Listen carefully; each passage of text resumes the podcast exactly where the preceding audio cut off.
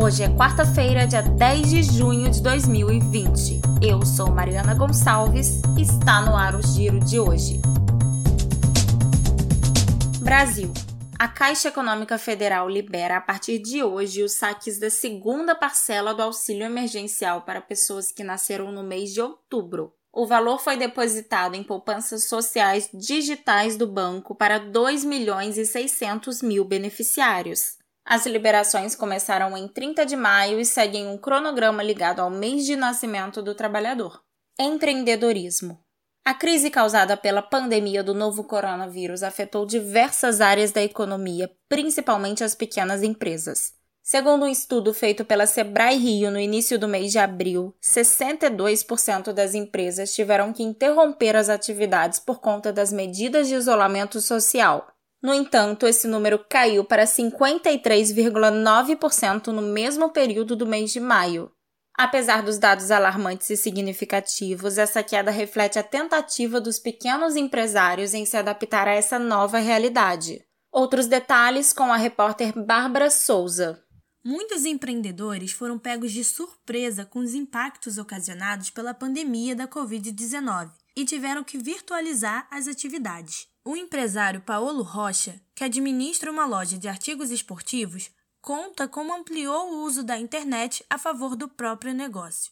Nós paramos para fazer uma análise do panorama, certo? Havia a possibilidade de alguns tipos de produtos que fazem parte do nosso nicho funcionarem bem nessa pandemia, com as restrições, mas não tínhamos certeza e tínhamos medo de que de repente esse investimento fosse inválido. Nós conseguimos ainda operar com as entregas é, no bairro, marcando por WhatsApp, pelo Instagram, pelo Facebook, tá? Foram ferramentas muito importantes, com certeza. E acima de tudo, já tínhamos uma estrutura de clientes e outras coisas que nos facilitaram. O comércio virtual já fazia parte da realidade de muitas empresas antes da chegada do isolamento social. Porém, ele se tornou ainda mais necessário neste momento.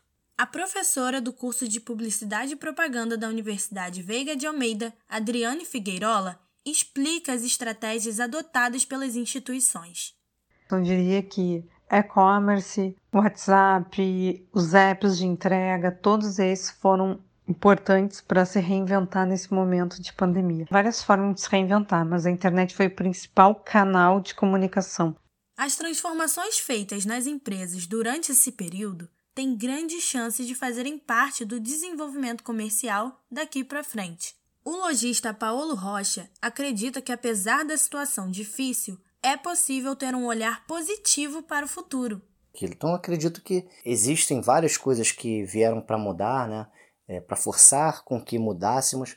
Uma delas vai ser justamente essa questão de dar maior atenção ao, ao comércio online, mas não só com vistas ao e-commerce padrão de ser comprado num site e você enviar, mas sim desse atendimento pelo WhatsApp, pelo Facebook de uma maneira mais humana, entendeu? Para que a gente não, não perca nenhuma venda, para que a gente possa fazer a transformação de cada cliente ali como se ele estivesse no nosso local de, de trabalho, né, dentro da nossa loja, e ele se sinta muito à vontade para lidar com a gente e, e tenha confiança que a gente vai resolver o problema dele.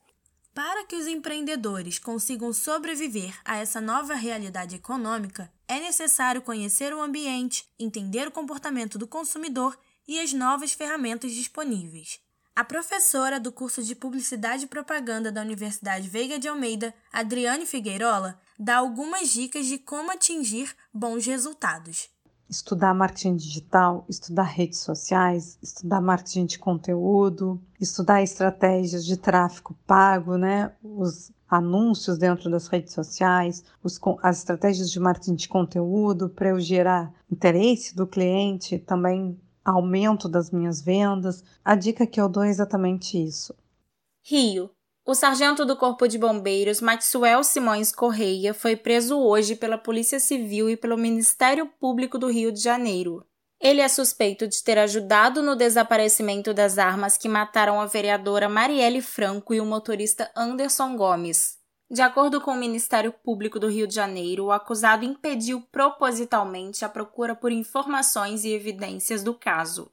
Além disso, a operação também cumpre 10 mandados de busca e apreensão em endereços ligados a Maxwell e a outros quatro investigados. Você acabou de ouvir o giro desta quarta-feira. Não deixe de seguir a gente nas redes sociais que estão na descrição e de se inscrever no SoundCloud, no Spotify e no YouTube. Redatores: Ana Clara Serafim, Andressa Viana, Bárbara Souza e Mariana Gonçalves. Locutora: Mariana Gonçalves. Repórter: Bárbara Souza. Editor-chefe: Guilherme Costa. Professora responsável: Mônica Nunes. Coordenador do curso: Luiz Carlos Bittencourt. Apoio: ao Rise Digital e Cantina B. Rádio Uva Informações Sem Fronteiras.